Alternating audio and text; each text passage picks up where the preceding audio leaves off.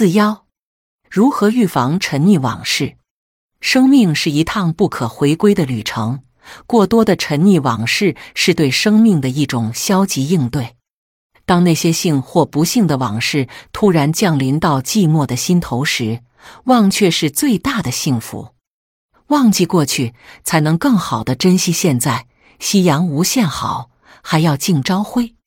刘妈妈的老伴半年前去世，她的儿女也经常不在身边，加之她平时很少参加老年朋友的聚会和活动，孤单的刘妈妈陷入了一种很低落的情绪当中。孤独的他便会时常想起过去的日子，回忆那些愉快或悲伤的往事，成为了他生活的主旋律。到了后来，刘妈妈对于回忆往事竟到了痴迷的地步，时常独自一人长时间发呆，难以自拔。现实生活中，像刘妈妈一样喜欢沉溺于往事的人并不在少数，而大家经常回忆的往事内容。也有着惊人的相似性，如以往的不幸，相较于幸福和快乐，悲痛和不幸更易被人铭记在心。但对过往不幸的过分追忆，却会令我们难以发现今天的生活有多么值得珍惜、值得快慰。曾经的荣耀与美好，每个人都有过亮丽的青春年华，也都有过无数的荣誉光环。当现实生活发生了改变，任何人都不免失落和感慨，但这种情绪过多过浓，却会令我们陷入情绪失落的怪圈，难以自拔。事实上，我们每个老年朋友都是喜欢回忆往事的。比如，有的人一遇到不如意的事情，就会有“人生岁暮不值钱，夕阳无限好，只是近黄昏”等消极的感叹。有的人则对过去的不幸遭遇耿耿于怀，常常沉溺于往事的悲伤之中。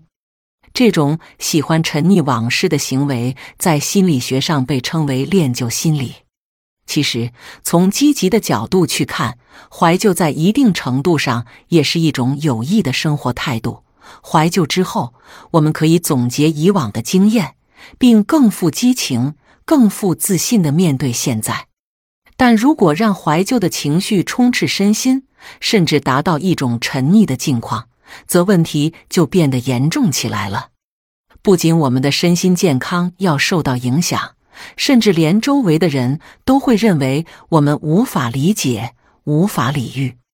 既然过多地沉溺于往事是一种不良的习惯，那么我们又该如何去避免自己陷入这种恋旧的怪圈之中呢？心理学专家对此有着如下几条建议，我们不妨当做一个参考。要懂得放眼未来，昨日之事是过去时，明日之事是将来时。过去左右不了我们的生活，而现在我们的选择却能决定我们未来的生活。其实每个人都有过去，也都有过坎坷痛苦的经历。如果经常去回忆，只会给自己平添痛苦和烦恼。学会放眼未来，方能收获一份属于未来的快乐。细心体会现实生活中的乐趣。其实生活中有许多事情值得我们去多加参与，比如读报、打拳、种花、养鱼、下棋，或者与老友侃大山等等。这些事情都会给我们的生活增添很多乐趣。总是沉溺于美好昨天，只是因为您还未细心体味过更美好的今天。心理学家认为，回忆是一种激发点，是心理压力的来源。不论您回忆的是辉煌的过去，还是有黯然的昔日，这都会给您的心理造成一定的压力。因此，我们老年朋友只有不沉溺于往事中，积极乐观的向前看。才能营造一个健康向上的心理环境。这正如明代著名养生家汪启时所说：“养生当以养心为先，心不病则神不病，神不病则人自宁。”其实，正因为有了那些美好的回忆，我们现在才能生活的如此之美好，但过于沉溺其中，却会浪费和无视生命之神赐予我们的美好馈赠。人生六十才开始，尚且年轻的我们，应当学会将过往当做一种激励，当做一种荣耀，并且学会将今天和明天当做人生至宝，倍加珍惜，充实度过。预防沉溺往事有窍门：家庭成员之间多沟通。随着年龄的增大，每个人的生活圈子都会越来越小，能够更多陪伴我们的人。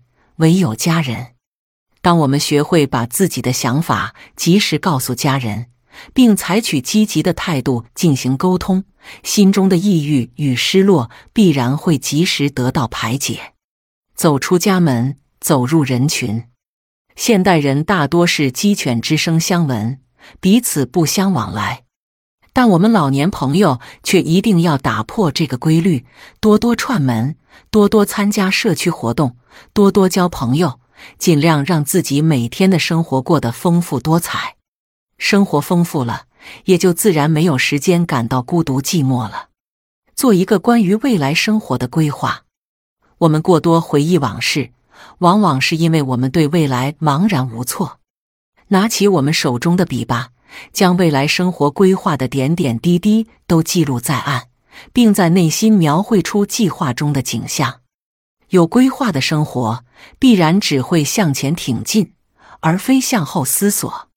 人生体悟：当那些幸或不幸的往事突然降临到寂寞的心头时，忘却是最大的幸福。假如一个人前半生过得并不平顺，那么他就应该忘却过往，快乐的安度余下的每一寸光阴。假如一个人前半生过得十分辉煌，那么他也应该忘却过往，不以美好的曾经填补现在的空虚，珍惜眼前的美好，珍视现有的幸福生活，才是快乐老年最深刻的内涵。